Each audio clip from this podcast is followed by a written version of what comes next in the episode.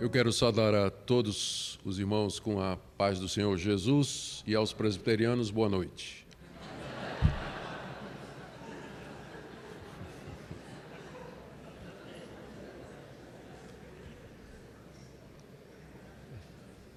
Queria agradecer o convite para estar aqui na segunda conferência da Fé Reformada. Para mim é um grande privilégio, uma oportunidade, um desafio, e a minha oração é que Deus nos abençoe durante o tempo em que estivermos juntos para meditar a respeito desses alguns dos temas centrais da reforma protestante a partir da exposição bíblica. Meu objetivo é tratar de seis desses temas, já foram mostrados aqui na tela, a partir da, da pregação expositiva em passagens selecionadas que estão relacionados com esses temas que nós iremos abordar. Então, nosso alvo é esse. Hoje à noite nós vamos ver duas passagens da Escritura que estão relacionadas com os temas propostos, e assim sucessivamente até no sábado à noite, mercê de Deus. Nós vamos começar então com a primeira exposição, que é sobre a doutrina da depravação total, um dos distintivos da reforma protestante. E para falar sobre esse tema, eu vou partir de Romanos capítulo 7. Uma passagem bastante conhecida e também bastante polêmica. Nós vamos orar pedindo que o nosso Deus nos conduza na compreensão da Sua palavra. Oremos. Senhor, nós queremos pedir que no abrir da Escritura, Teu Espírito Santo nos conduza pela mão passo a passo na compreensão da mesma. Nós queremos não somente entender o que teu servo Paulo aqui registrou, mas também queremos que teu propósito com essa passagem se cumpra em nosso coração. Move o nosso coração à tua obediência, inclina, Senhor, a nossa vontade a fazer o que tu mandas. De que cada pessoa aqui nessa noite possa ser beneficiada pela exposição da tua palavra, de acordo com a necessidade. Em nome de Jesus. Amém. Muito bem, queridos. Aqui o capítulo 7 de Romanos, ele vai servir de base para que nós tratemos dessa questão ou desse assunto que é um dos temas da reforma protestante. Vamos só lembrar o contexto da, da passagem. Uma divisão bastante simples da carta aos Romanos, nos mostra que nos três capítulos iniciais o apóstolo Paulo aborda a questão da perdição de toda a raça humana. No capítulo 1 ele fala da condenação dos gentios, mesmo que nunca ouviram a lei de Moisés, nunca ouviram o evangelho ou o nome de Jesus, contudo eles têm na sua consciência e pela observação da natureza o conhecimento de Deus à disposição deles. Apesar disso, rejeitaram esse conhecimento e em retribuição Deus os entregou às suas paixões infames. A descrição do resultado disso é, é devastador, está em todo metade do capítulo 1 para o final, Paulo termina com um catálogo dos vícios e pecados decorrentes dessa entrega judicial de Deus à corrupção dos corações e que bem caracterizava a sociedade da época, a greco-romana, bem como a nossa também. No capítulo 2, Paulo vira atenção para os judeus dizendo que igualmente eles estavam debaixo ou estão debaixo de condenação, mesmo que tenham recebido a revelação escrita de Deus. O gentio é condenado pela luz da natureza e da consciência, e o judeu é condenado pela luz da lei, porque tanto um quanto o outro não obedecem, não seguem, não andam de acordo com a luz que receberam. No capítulo 3, Paulo fala, fechando esse tema, então, que todos estão debaixo da condenação de Deus e por ele, com justiça, condenados pelos seus próprios pecados. Metade do capítulo 3 até o capítulo 5, Paulo então apresenta o Evangelho de Cristo. Deus, pela fé em Cristo Jesus, justifica tanto os gentios quanto os judeus. Isso ele faz pela graça mediante a fé. É o tema do capítulo 3. No capítulo 4, ele dá o exemplo de Abraão, o judeu, pai da nação israelita, o amigo de Deus, contudo, justificado pela fé e não por obras da lei. No capítulo 5, também no capítulo 4, ele fala de Davi, que igualmente foi justificado pela fé. No capítulo 5, ele fala das bênçãos decorrentes da justificação pela fé, como, por exemplo, não há mais nenhuma condenação para aqueles que estão em Cristo Jesus, estamos justificados pela fé e temos paz com Deus. E ainda no capítulo 5 ele faz um paralelo entre Adão e Cristo. Adão era o primeiro homem, representante da raça humana. Quando ele cai, a raça humana toda cai com ele. Em Adão, todos pecam, todos estão condenados. Cristo é o segundo homem, é o, é o último homem, ah, desculpa, é o segundo homem, o último Adão, e em quem é, as pessoas por Deus eleitas recebem perdão e justificação. Se em Adão todos caem, em Cristo uma nova raça é iniciada. Adão é a porta de entrada da condenação, Cristo é a porta de entrada do novo céu e da nova terra onde habita a justiça. Os dois são cabeça de raça, o destino da raça humana depende a quem você está ligado. Se você está ligado exclusivamente a Adão, você vai receber toda a herança de Adão e será condenado com justiça pelos seus pecados. Se você está ligado a Cristo, ah, então você faz parte dessa nova humanidade, o novo homem que está sendo criado por Deus e, portanto, receberá também a herança referente a isso. E aí, Paulo trata, a partir daí, do capítulo 6, dos efeitos da justificação na vida daqueles que que foram alcançados por ela. Ele fala no capítulo 6 de como Deus nos liberta do pecado mediante a união com Cristo Jesus. Inclusive, esse é um capítulo que vai ser exposto mais adiante na nossa série. No capítulo 7, que é o tema de hoje à noite, ele nos fala de como Deus nos livra da condenação da lei, também mediante a união com Cristo Jesus. E no capítulo 8, ele fala a respeito da vida no Espírito, como, mediante o Espírito de Deus, nós somos levados ou conduzidos a viver aqui nesse mundo uma vida não na carne, mas uma vida no espírito, pela graça, unidos a Cristo, em que a gente pode obedecer a Deus. Lembrando que Paulo escreveu essa carta exatamente para angariar apoio missionário da igreja de Roma, porque ele queria pregar o evangelho na Espanha e precisava do apoio de alguma igreja. Roma estava bem no caminho, era uma igreja forte, não havia sido fundada por Paulo, ele era desconhecido lá precisava, ah, embora não completamente, havia algumas pessoas a julgar pelo capítulo 16, mas então Paulo, para expor o evangelho que prega e mostrar o que é que ele pretende ensinar na Espanha, escreveu a carta aos Romanos. Ao contrário do que se pensa, ela é uma carta missionária, embora consideradas por algum, por exemplo, o Melanchthon achava que era uma era a melhor a, a carta de Paulo mais sistemática, não é? Mas na verdade é uma carta que é, Paulo escreve com o coração missionário. Ele quer a igreja se desperte para a necessidade da Espanha, ele quer o apoio deles, e para isso ele tem que explicar o evangelho que ele prega. Ao fazer isso, e aqui é importante para o ponto dessa noite, Paulo tem consciência que lá em Roma há questões relacionadas com a pessoa dele. Paulo era considerado pelos judeus, nós vamos ver isso mais adiante, como um apóstata como alguém que negava a lei de Moisés, pregava contra as grandes instituições da, da, da, de Israel e que era um mercenário e um falso profeta. Os judaizantes, que era o nome desses que perseguiam o apóstolo Paulo, em cada cidade onde Paulo plantava uma igreja, infiltravam essas, essas acusações com o fito de minar a autoridade de Paulo e ganhar os seus convertidos para a fé judaica. Há exemplo disso na carta aos Gálatas, na carta aos Colossenses, alguma coisa disso nas duas cartas aos Coríntios. Então, em Roma, havia uma comunidade muito grande de judeus e Paulo sabe que, uma vez em Roma, ele será questionado perguntas do tipo assim: por que você ensina que a lei não vale mais hoje? Por que você diz que Cristo é o fim da lei? Então, se a salvação é pela fé em Cristo, pela graça, por que, que Deus deu a lei? Você está dizendo que a lei é ruim? Ah, qual o papel de Israel na história da redenção? Qual o papel da circuncisão? E Abraão?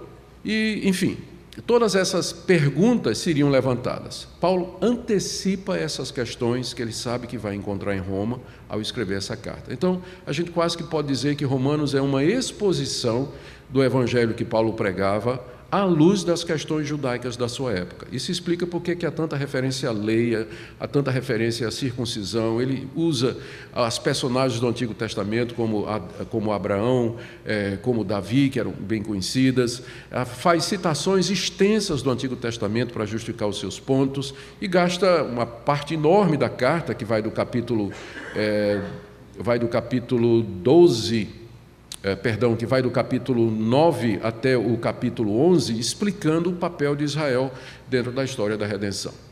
Tá? Então, o que nós vamos fazer hoje à noite é ver o que ele fala a respeito da libertação que Deus nos dá da lei, e ao fazer isso, nós vamos descobrir com Paulo a razão pela qual Deus deu a lei, que foi exatamente para isso, não para nos justificar ou salvar, mas exatamente para mostrar a profunda depravação debaixo da qual a raça humana vive e que ele já apresentou nos capítulos 1, 2 e 3. A lei vem exatamente para reforçar isso.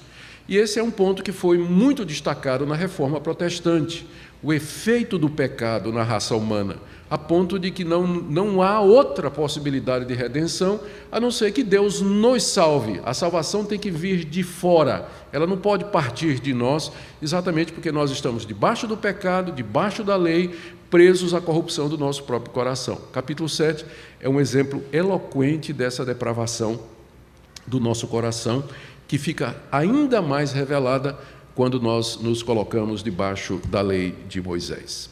Então, o esboço de Romanos 7 é relativamente simples. Numa primeira parte, que vai do verso 1 até o verso 6, Paulo ensina que o cristão não somente está morto para o pecado e vivo para Deus, mediante a união com Cristo na sua morte e ressurreição, que é um ponto que ele ensina nos capítulos anteriores, especialmente no 5 e no 6, mas o cristão também morreu para a lei. Morreu para a lei. Esse é o tema da primeira parte, versos de 1 a 6. A segunda parte é uma explicação, então, do propósito da lei, que é, ou seja, o alvo de Deus em nos dar a sua lei, santa e boa, foi caracterizar o pecado e condenar o pecado. De sorte que pecadores vivendo debaixo da lei agonizam debaixo do fracasso, da culpa e da morte, como Paulo descreve tão muito bem no capítulo 7, usando a primeira pessoa. Eu sei, mas não faço. Eu compreendo, mas não consigo. Eu, eu, eu tenho essa visão, mas eu não tenho forças. Não é? Então, ele está descrevendo exatamente o conflito do homem debaixo da lei. É? E, mais ou menos, dizendo do que é que o nosso livre-arbítrio é capaz. Bom, Vamos lá, observações preliminares aqui para nós entrarmos no capítulo 7. Bom, primeira coisa, a experiência. Eu tenho que fazer algumas observações porque esse capítulo ele é, ele é polêmico. Eu, às vezes, me arrependo de ter escolhido logo esse para falar de depravação total. Podia ter escolhido uma coisa mais fácil, né? Mas é que eu acho que é tão claro ali, é, é tão. É Bom, vocês julguem depois. Bom, a experiência descrita por Paulo na parte final de Romanos 7 tem sido tomada por muitos como justificativa para uma vida de cai e levanta. Não poucas vezes você encontra alguém se justificando dizendo: ora, se nem o apóstolo Paulo conseguia fazer o que ele tinha vontade, quanto mais eu. Então, minha vida é isso mesmo. Eu peco, levanto, peco, levanto. Umas vezes eu acerto, outras vezes eu erro, igual a Paulo lá em Romanos 7 onde ele está falando, eu sei, mas não consigo, eu quero, mas não posso. A, a má notícia que eu tenho para dar a você nessa noite é que o conflito de Romanos 7 não é um conflito da vida cristã normal. Paulo está descrevendo ali uma pessoa debaixo da lei que desconhece a graça de Deus. E se você prestar atenção em Romanos 7, não é um conflito, tipo assim, um dia ele acerta e um dia ele erra. Uma vez ele faz o certo, uma vez ele faz o errado. Não, ele erra o tempo todo. Ele nunca faz nada certo. Então, está muito longe de descrever a experiência cristã verdadeira que ele expõe no capítulo 8. É? Se você anda no espírito, você não vai cumprir o que a carne diz. Até no capítulo 6 ele diz: vocês já foram libertos da escravidão do pecado. Então, o capítulo 7 ele tem como alvo não colocar o paradigma da vida cristã para que nós nos justifiquemos dos nossos fracassos e nosso padrão subcristão. Mas ele tem como alvo mostrar o papel da lei. Para que, que a lei foi dada? E ela foi dada exatamente para reduzir-nos à impotência e para que nós possamos gritar lá no final do capítulo 7: Quem me livrará do corpo dessa morte? Então, essa é a primeira coisa que a gente tem que observar aqui. Segunda coisa é importante em seguida acrescentar que nós não estamos negando a realidade do conflito no crente. Há de fato um conflito no cristão. Há de fato um conflito no cristão. Nós não negamos isso. Nós não estamos falando aqui de perfeccionismo, ou não estamos falando aqui é, de um momento na vida cristã em que você vai chegar a um ponto de maturidade em que você não vai experimentar nenhuma queda ou erro ou cair em tentação. Infelizmente, até o último dia da nossa vida, nós vamos estar brigando com a carne, com a nossa natureza, é, contra o pecado que habita em nós. É, eu não estou negando a existência desse conflito. O que eu estou querendo dizer é que Romanos 7 não descreve esse conflito. Você vai encontrar esse conflito, por exemplo, em Gálatas, capítulo 5, onde Paulo fala o fruto do, é, do Espírito versus as obras da carne. E ele diz claramente, ali ele fala do conflito que existe. Então, se a gente quer falar do conflito que experimentamos diariamente na luta para fazer a vontade de Deus, contra a tentação, lutando, então Gálatas capítulo 5 é uma excelente, é um bom lugar para começar. Mas Romanos 7 não está descrevendo o que a gente chamaria uma experiência cristã. Não é aquilo a vida normal do crente que está descrito lá em Romanos capítulo 7, e, portanto, ele não pode ser usado como desculpa para uma vida no pecado. Paulo havia feito várias declarações a respeito da lei de Deus em Romanos de 1 a 6. Ele tinha dito, por exemplo, nos capítulos 2 a 4, que as obras da lei não justificam o pecador diante de Deus. No capítulo 5, verso 20, ele diz que a lei veio para aumentar o pecado. Ele está se referindo ao fato da concessão da lei a Israel mediante Moisés no Monte Sinai e que o crente agora, em virtude da união com Cristo, ele não está debaixo da lei, capítulo 6, de 14 a 15. Ele tinha dito essas coisas. E isso, obviamente, levantavam, isso, essa, essa, essas expressões de Paulo, obviamente levantaram várias, várias objeções que ele sabia que ele teria que responder, não é? Que era preciso explicar esses pontos melhor, especialmente diante das acusações, acusações feitas pelos seus adversários. Ah, ele era constantemente acusado por seus patrícios de ser um judeu traidor, falando contra a lei, a lei moral e cerimonial, contra o templo, contra Moisés, contra Israel. Havia questionamento acerca do papel da lei na salvação ensinado por Paulo, tipo assim: se a salvação é pela graça mediante a fé em Jesus Cristo, qual o papel da lei de Deus? Para que, que ela foi dada? E Romanos 7, então, é a resposta que Paulo dá a essas questões. Bom, isso a guisa de introdução, vamos então para o texto. E vamos começar aí, verso 1 até o verso 6, quando Paulo explica que o cristão está morto para a lei. No capítulo 6 ele fala que o cristão está morto para o pecado. Aqui no 7 ele fala que o cristão está morto para a lei. Vamos ler. Porventura ignorais, irmãos, pois fala aos que conhecem a lei, que a lei tem domínio sobre o homem toda a sua vida. Ora, a mulher casada está ligada pela lei ao marido enquanto ele vive, mas se o mesmo morrer, desobrigada ficará da lei conjugal. De sorte que será considerada adúltera se, vivendo ainda o marido, unisse com outro homem. Porém, se morrer o marido, estará livre da lei e não será adúltera se contrair novas núpcias. Assim, meus irmãos, também vós morrestes relativamente à lei, por meio do corpo de Cristo, para pertencerdes a outro, a saber, aquele que ressuscitou dentre os mortos, a fim de que frutifiquemos para Deus. Porque quando vivíamos segundo a carne, as paixões pecaminosas, postas em realce pela lei, operavam em nossos membros a fim de frutificarem para a morte. Agora, porém, libertados da lei, estamos mortos para aquilo a que estávamos sujeitos, de forma, de modo que servimos em novidade de espírito e não na caducidade da letra. Versos de 1 a 4, Paulo faz uma analogia entre a relação que temos com a lei e um casamento. A história é mais ou menos o seguinte: você imagina uma mulher, imagina um casal. Ah, o homem é um perfeccionista, ele gosta de tudo no lugar. A camisa dele tem que ser passada e dobrada criteriosamente, e arrumada de acordo com uma seleção de cores que ele gosta. A comida dele tem que ser feita numa certa temperatura e com certo tempero, não pode errar nisso, não pode queimar o arroz, não pode. Os objetos na casa são dispostos milimetricamente, simetricamente, tudo muito certinho. E a mulher dele é um desastre. A mulher, é, ela tropeça, ela se esquece do que é como o marido gosta, ela não tem capacidade. E quando o marido chega em casa, é sempre a mesma coisa. Você não presta para nada, você não faz nada errado, ah, nada certo, você não faz do jeito que eu quero, você sabe que não é assim. Não é assim que eu quero. E você todo dia é a mesma coisa. Então, esse casamento é um, uma tortura para aquela mulher. Ela se esforça o mais que ela quer para ajudar o marido, mas o marido, além de perfeccionista, ele não ajuda. Ele critica, ele condena, ele aponta os erros, ele diz que está tudo errado. E aquela mulher então começa a pensar em outro homem. Ela começa a pensar numa outra pessoa. E aquela, aquele outro homem, ele é tão exigente quanto o seu atual marido, mas ele ajuda, ele encoraja, ele compreende, ele, ele perdoa. E aí ela começa a, a, pensar no outro, mas ela não pode se casar com o outro porque ela está ligada pelo casamento ao seu atual marido. E ela vive um conflito. Como é que ela pode pertencer àquele homem se ela está ligada ao marido? Se essa fosse a novela da Globo, você já sabe qual é o desfecho. Não é? Qual era? Matar o marido, né? Não é matar o marido? Matar o marido, ela ficaria livre e casaria com outro.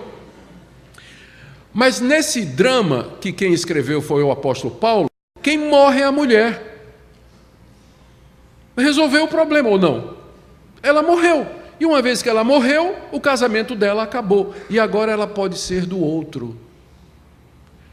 Vocês já entenderam aqui o drama, não é? O que é que a analogia representa? Quem usa essa figura é Paulo aqui, dos versos 1 a 4. A mulher somos nós. Nós estamos casados com a lei desde que nós nascemos, é o que ele diz aqui, ó. verso 1: Não sabeis que a lei tem domínio sobre o homem toda a sua vida?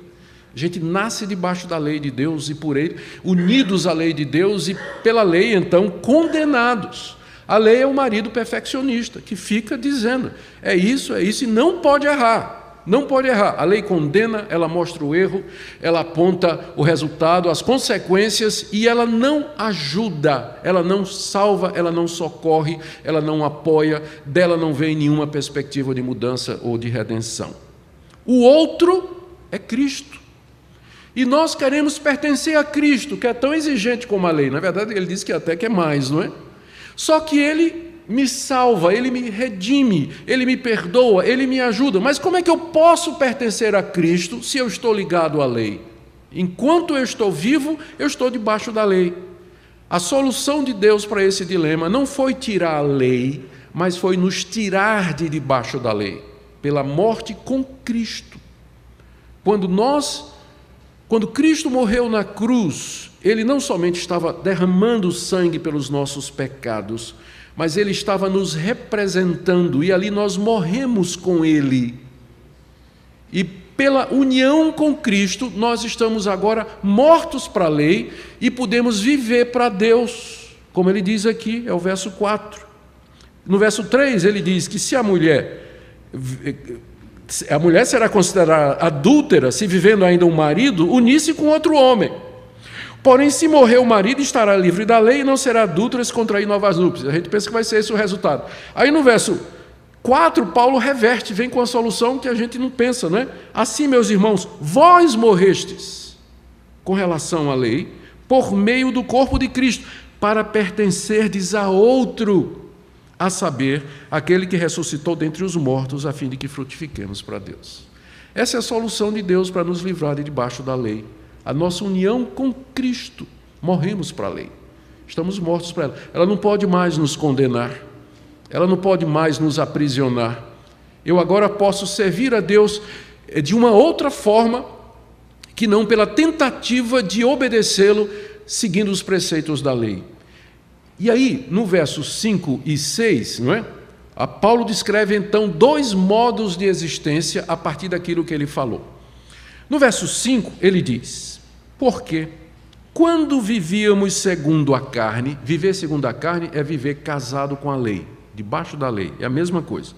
Quando vivíamos segundo a carne, debaixo da lei, as paixões pecaminosas postas em realce pela lei operavam em nossos membros a fim de frutificarem para a morte. Então aqui ele está descrevendo o que é que significa aquele primeiro casamento, viver debaixo da lei, agarrado a esse marido. Né? Então o que é isso? Ah, quanto mais o marido diz, você não fez isso, você não fez aquilo, mais a mulher percebe que ela é uma desastrada, mais ela percebe os erros dela. Não é? Então a, a, as exigências da lei operavam em nossos membros a fim de frutificarem para a morte. Então, viver debaixo da lei ou viver na carne é a vida desse mundo, do mundo presente, do século atual. E Paulo reduz aqui a humanidade toda a esse denominador comum. Aqui ele está expressando o que é a vida do homem natural, ou judeu ou gentil, que não conhece a graça de Deus. Ele está como que preso por esse casamento, não é? de onde ele não, onde ele não consegue agradar nem, nem, nem se redimir. Agora, no verso 6, ele apresenta um outro sistema, Agora, porém, esse agora aqui, em Paulo, é considerado o agora escatológico, porque ele introduz o novo de Deus, essa intervenção de Deus na história. O que, que Deus fez diante dessa situação? O agora representa a vinda de Cristo e a revelação do mistério de Deus, que é Cristo em nós, e de como unidos a Ele nós podemos viver uma vida nova. Agora, porém, libertados da lei, Estamos mortos para aquilo a que estávamos sujeitos, de modo que servimos em novidade de espírito e não na caducidade da letra. A minha tradução atualizada colocou espírito aqui com E minúsculo.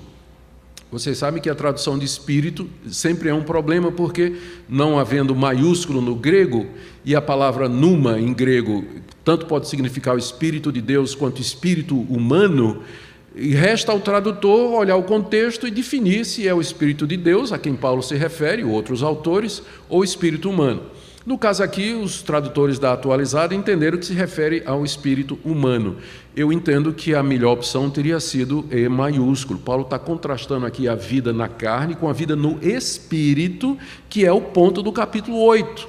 Eu não sei como é que a sua traduziu, mas algumas outras traduções já colocam com E maiúsculo, como se fosse o Espírito de Deus, que eu penso que é correto, porque o contraste é exatamente entre a vida debaixo da lei, na carne, frutificando para a morte, e a vida em união com Cristo, pela graça, pela fé no Espírito, frutificando para a vida.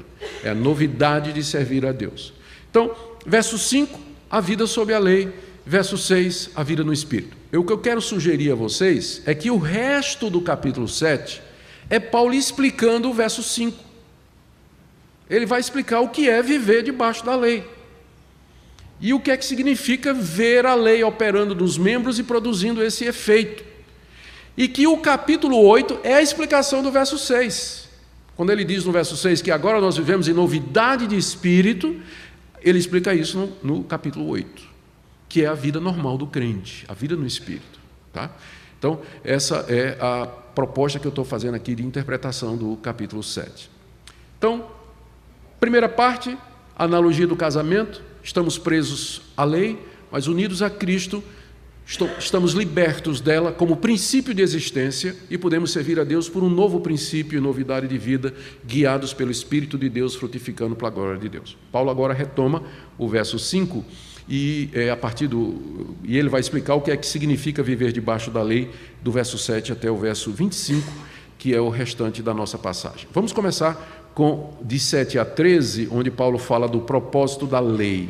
Deixa eu ler aqui a passagem. Que diremos, pois? É a lei pecado? Porque ele acabou de dizer que a gente tem que morrer para a lei, né? Então, mas peraí, a lei é tão ruim assim? A lei produz pecado? É isso que você está dizendo, Paulo? Resposta dele: De modo nenhum. Mas eu não teria conhecido o pecado senão por intermédio da lei. Pois não teria eu conhecido a cobiça se a lei não dissera: Não cobiçarás. Mas o pecado, tomando ocasião pelo mandamento, despertou em mim toda sorte de concupiscência, porque sem lei está morto o pecado. Outrora, sem a lei, eu vivia, mas sobrevindo o preceito, reviveu o pecado e eu morri. E o mandamento que me fora para a vida, verifiquei que este mesmo se me tornou para a morte. Porque o pecado, prevalecendo-se do mandamento, pelo mesmo mandamento me enganou e me matou. Por conseguinte, a lei é santa e o mandamento santo e justo e bom. Antes da gente entrar na interpretação da passagem, a gente tem que tratar de uma questão que para alguns é essencial. Quem é o eu dessa passagem aqui? Porque veja, verso 7. É a lei pecado?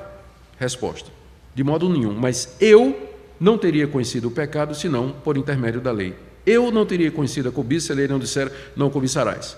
Mas o mandamento tomando ocasião pelo mas o pecado tomando ocasião pelo mandamento despertou em mim. Verso 9: Outrora sem lei eu vivia. Verso 10: O mandamento que me fora para a morte. De quem Paulo está falando aqui? Quem é esse eu, me? Ele fala como se fosse uma experiência dele. E aí vem a grande pergunta: em que momento da vida de Paulo aconteceu isso aqui? Ele está descrevendo, o que, que ele está dizendo aqui? Ele está dizendo que teve uma época em que ele vivia sem lei. E um dia a lei chegou, e ele disse: Que coisa maravilhosa, essa lei vai me dar vida. Só que aí, quando ele começou a querer viver debaixo da lei, ele percebeu que a lei que fora dada para a vida, na verdade, estava produzindo morte. Em que situação da vida do apóstolo Paulo isso se encaixa? Tentativas. Primeiro, Paulo não está falando dele, está falando de Adão lá no jardim. Fora de cogitação.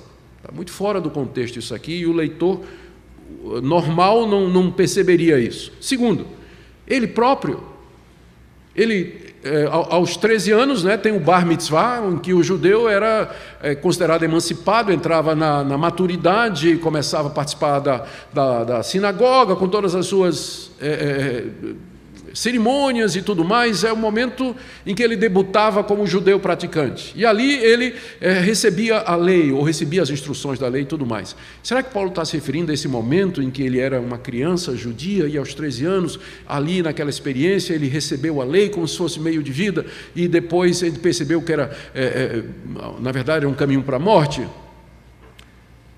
Ou então alguns acham isso aqui foi o seguinte: Paulo está descrevendo o que ele sentiu quando ele ouviu a pregação de Estevão. Lembra que ele estava lá quando Estevão foi apedrejado? Ele estava até segurando a roupa do pessoal que apedrejava. Então, aquela pregação de Estevão mexeu com Paulo e ele entrou num conflito constante que já, que já existia, na verdade. Paulo era um fariseu atormentado porque ele queria agradar a Deus e não conseguia debaixo da lei. O sermão de Estevão agravou e no caminho de Damasco veio a crise e Cristo aparece para dar solução. Só que essa figura psicológica de Paulo, como um judeu atormentado, desmente tudo o que ele diz nas cartas dele a respeito do seu passado. Ele diz que era um fariseu satisfeito. Ele diz que ele pensava que estava fazendo um favor a Deus, matando os judeus. Ele diz que seguiu religiosamente as tradições dos seus pais. Ele se orgulha na sua tradição de ter sido um discípulo de Gamaliel. Não há nada nas cartas de Paulo que justifique a figura de um fariseu se sentindo deprimido porque não conseguia guardar a lei. Ao contrário, como dizia já um estudioso conhecido, Paulo tem uma consciência robusta com relação ao seu passado. Ele não tem, ele diz inclusive que ele sempre teve boa consciência, escrevendo lá a Timóteo então, essa figura do Paulo né, no caminho de Damasco, né, se sentindo culpado, não, não bate com o que a gente conhece, não. Então, a, talvez a opção que, que traga menos problema é que Paulo aqui ele está usando o eu retórico. Ele está falando eu como uma figura de linguagem para dar mais vividez ao que ele está descrevendo. Ele está aqui, na verdade, se colocando como um judeu lá no deserto, no dia em que Israel recebeu a lei de Moisés e tentou viver essa lei durante 40 anos e só fracassou. Aqui faz sentido, por quê? Porque ele cita inclusive um dos mandamentos, explica porque ele diz que teve um período na vida dele em que ele não tinha lei, que era quando Israel estava no Egito, antes que a lei foi concedida, e explica o conflito aqui. Vamos ler de novo, agora imagine que o eu é Paulo descrevendo aquele judeu lá no deserto, no momento é, depois dele ter recebido a lei. É a lei pecado de modo nenhum, mas eu não teria conhecido o pecado senão por intermédio da lei. Quando eu estava lá no Egito, preso como faraó, debaixo de Faraó, né, vivia sem lei, não tinha lei. A lei não tinha sido dada. Pois eu não teria conhecido a cobiça se a lei não dissera, não cobiçarás. Aí veio a lei e o resumo da lei é exatamente esse mandamento: não cobiçarás. E o pecado, tomando ocasião pelo mandamento, despertou em mim toda sorte de concupiscência, porque sem lei está morto o pecado. Outrora, sem a lei, eu vivia, lá no Egito. Mas sobrevindo o preceito lá no Sinai, reviveu o pecado e eu morri. E o mandamento que me fora para a vida, que eu recebi lá no Monte Sinai, como se fosse o caminho da vida, esse mesmo se me tornou para a morte. É a história desastrada de Israel, 40 anos no deserto, quebrando todos os mandamentos repetidamente. Porque o pecado, prevalecendo-se do mandamento, pelo mesmo mandamento me enganou e me matou. Por conseguinte, a lei é santa e o mandamento santo, justo e bom. Então, Paulo está respondendo à pergunta: a lei, então, é pecado? Resposta de Paulo: não, mas ela foi dada para mostrar o pecado. Ela foi dada para, para caracterizar o pecado. E ele explica esse ponto usando esse, esse recurso de retórica, se colocando como o judeu lá no deserto depois de ter recebido a lei. Bom, feito isso, é importante aqui agora a gente é, dizer que essa descrição que Paulo faz é da perspectiva pós-conversão a Jesus Cristo. Deixa eu explicar isso aqui, como é que funciona. E tem que ser bem rapidinho por causa do nosso tempo. Eu me converti aos 22 anos de idade. Eu. Aos 22 anos de idade, a graça de Deus me alcançou. Então, durante aquele tempo, eu tinha sido criado na igreja evangélica, então muita gente queria me converter. Quando eu me desviei da igreja aos 14 anos e tudo, fui para o mundão. Fui para o mundão, como a gente diz aí. E aí todos os amigos da família que eram evangélicos vieram atrás de mim, tentando converter Augustus, porque era o terror lá da, da família, era a ovelha negra da família. Então o pastor vinha conversar comigo, geralmente a abordagem do pastor, ou dos amigos que vinham me evangelizar, era o seguinte: eu sei que você não é feliz. Eu sei que você não é feliz, Augusto, com a vida que você está levando. Eu disse, mas, peraí, meu amigo, acho que você está muito enganado. Eu gosto de beber, gosto de farrear, gosto de viver a vida que eu estou vivendo. Você está muito enganado, eu só estou muito satisfeito com a minha vida. Não, no fundo eu sei que você é infeliz. Não, eu não sou infeliz, não. Eu gosto mesmo de beber, de cachaça, de mulher, de farra. Eu gosto disso. Não estou infeliz, não. Então, era assim que eu me sentia. Então, se alguém chegasse e perguntasse, você é infeliz? Eu ia dizer, não sou, não. Por isso, até eu acho que essa abordagem que a gente faz às vezes na evangelização, ela não é muito boa, porque o pecador gosta do que ele está fazendo.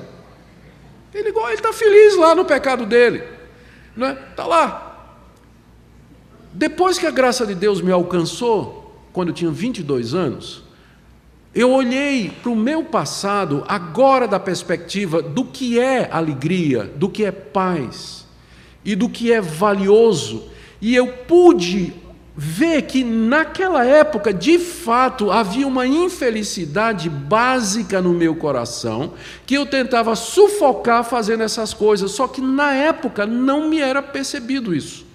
Mas hoje, da perspectiva da conversão, eu olho para trás e eu digo, de fato. Quando Paulo aqui fala, dizendo eu, eu, eu, ele está falando dessa perspectiva, porque se você perguntar a um fariseu do primeiro século, você é feliz? O fariseu diria, claro. Você está satisfeito com o seu relacionamento com Deus? Estou. Você tem certeza da salvação? Sim, eu sou filho de Abraão. Tem, um, tem um, o sinal da circuncisão, que é o sinal do pacto.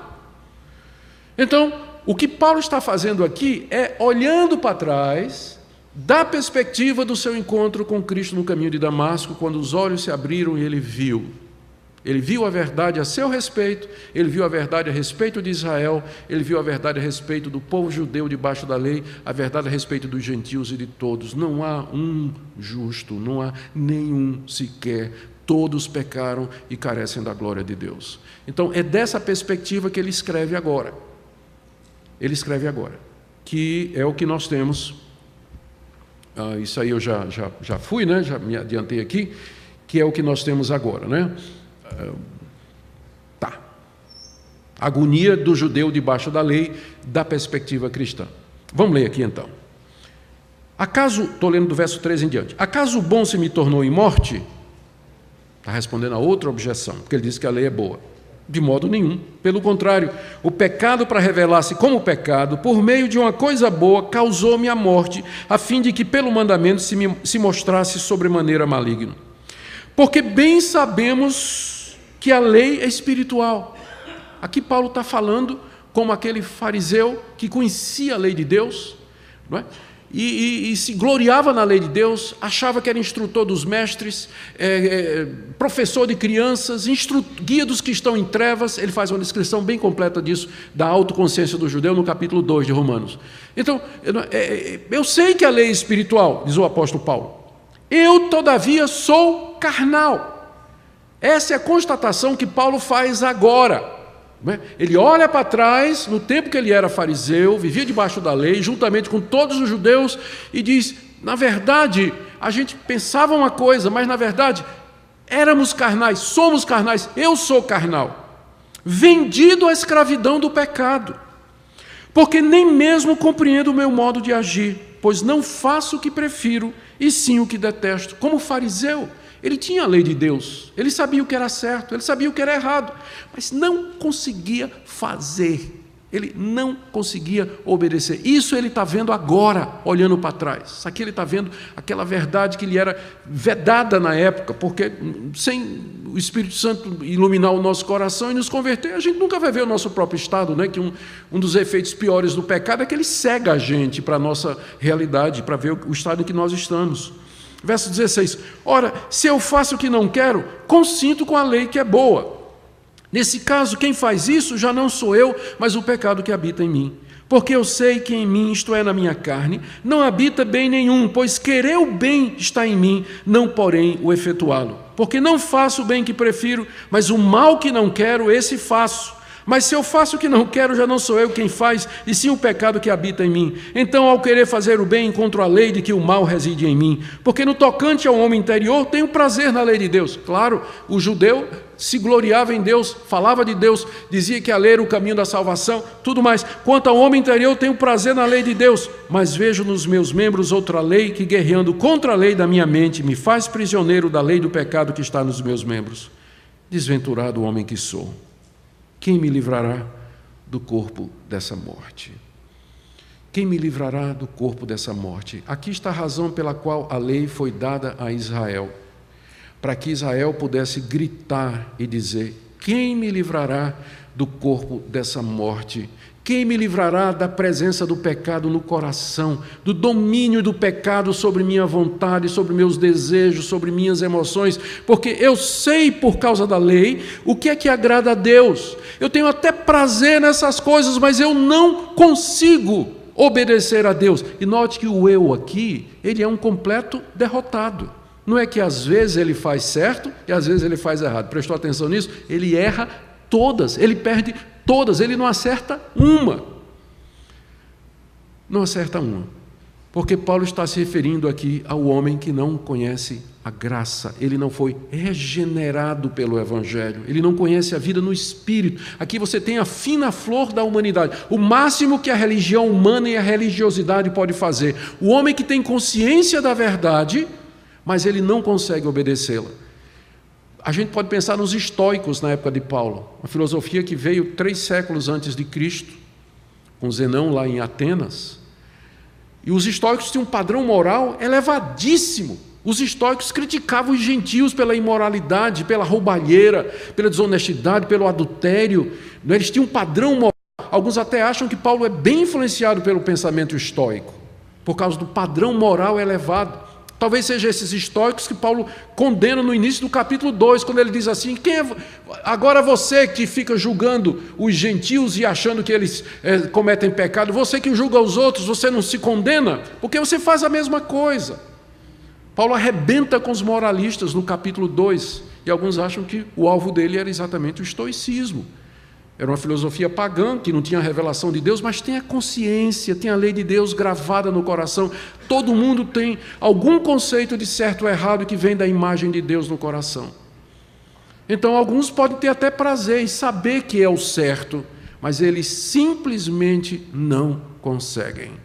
Porque o pecado de tal maneira nos afetou que, mesmo pessoas como os judeus, que receberam a revelação de Deus e o pacto, eles vivem nessa situação descrita por Paulo, claro, depois que os olhos foram abertos. Era assim que Paulo vivia.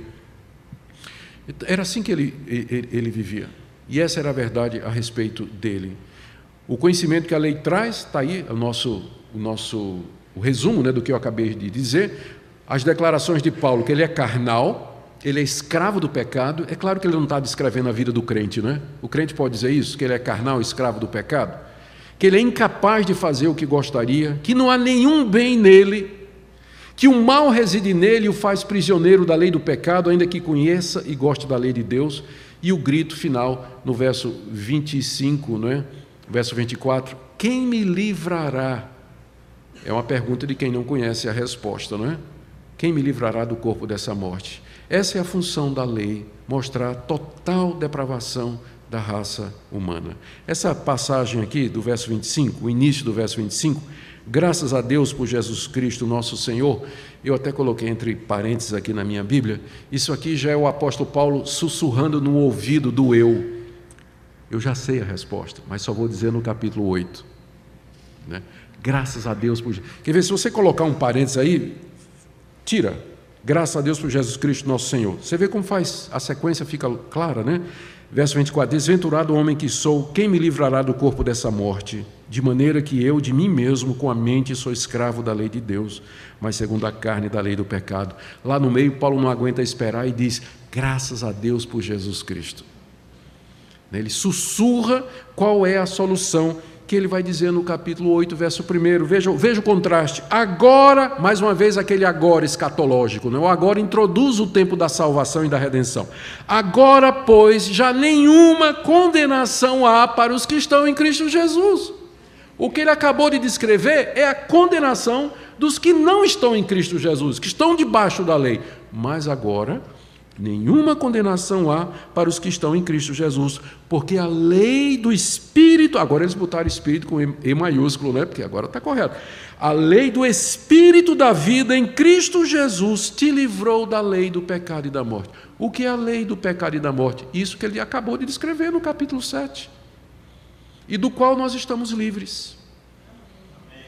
Então, se a sua vida está igual a Romanos 7, eu tenho uma notícia, irmão, para você. Se sua vida é igual a Romanos 7, tem alguma coisa errada, porque o eu de Romanos 7 só perde. Só perde, ele não acerta uma. Se você está querendo achar um lugar para dizer que, que expresse o conflito que você sente na luta contra o pecado, e que eu também tenho, Galatas 5 é um bom lugar para começar.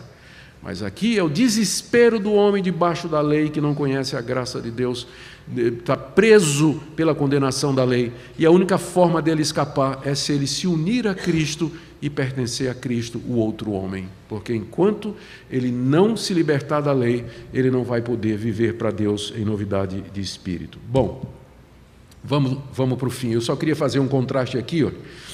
No verso, capítulo 7, verso 14, Paulo diz: Eu sou carnal. Mas no capítulo 8, onde ele fala da vida cristã normal, ele diz: Se viver de segundo a carne, caminhais para a morte.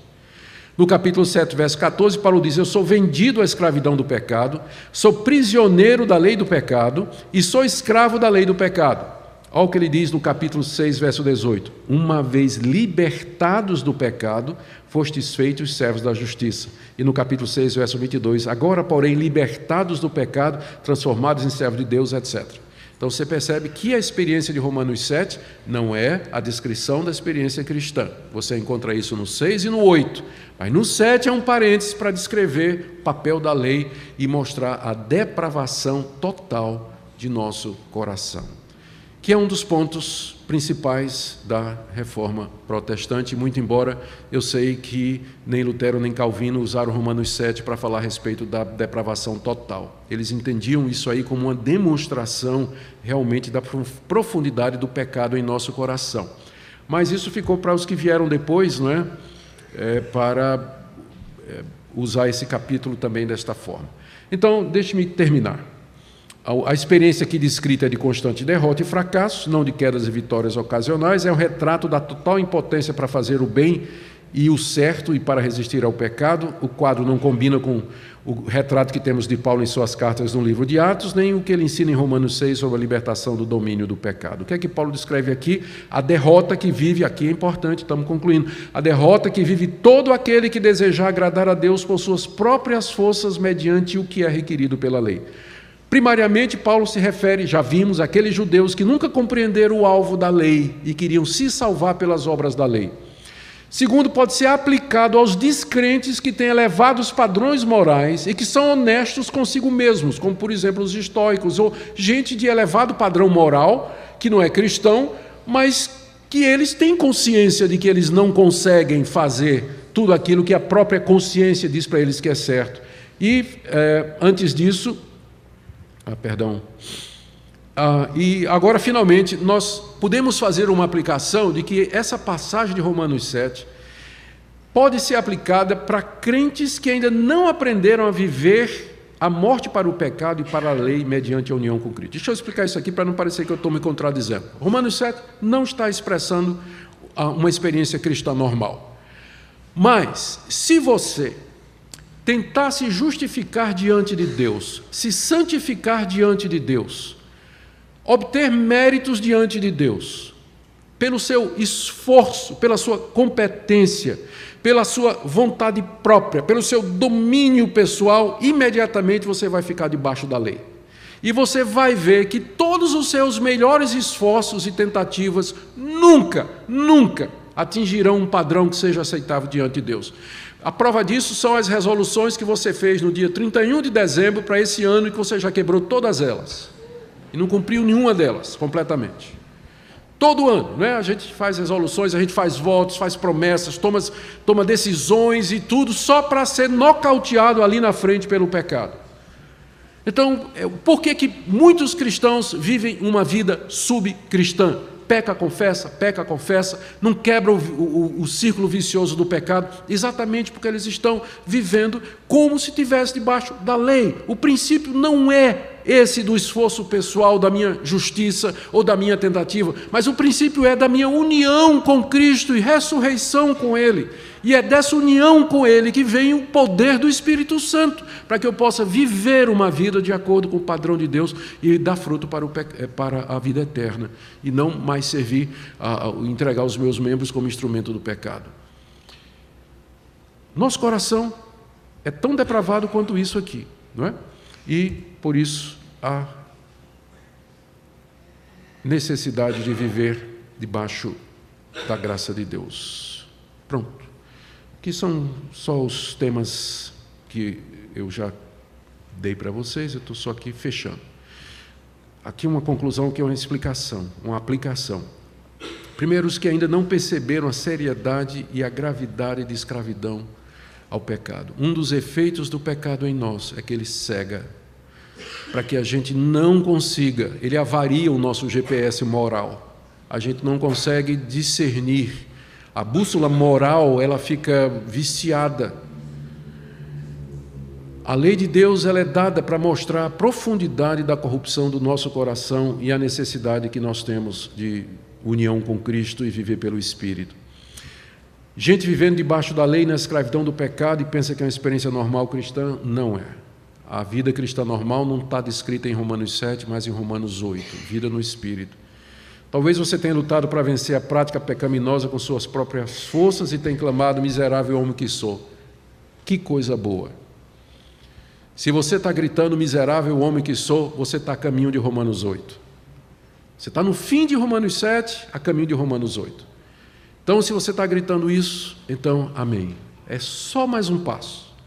É você compreender de fato a graça de Deus mediante Jesus Cristo no seu coração. Assim como nós recebemos a Cristo pela graça mediante a fé, também andemos nele. E dele e somente do Cristo exaltado é que vem o poder para vencermos o pecado em nossa vida. Amém. Nosso Deus, te damos graças porque o Senhor nos libertou da lei. Te damos graças porque, unidos a Cristo, te servimos por um novo princípio e novidade de vida. Te damos graças porque tua lei, santa, justa e boa, ela não passou. O Senhor nos tirou de debaixo dela, mas ela continua a mostrar o nosso pecado e também de que maneira nós devemos te agradar.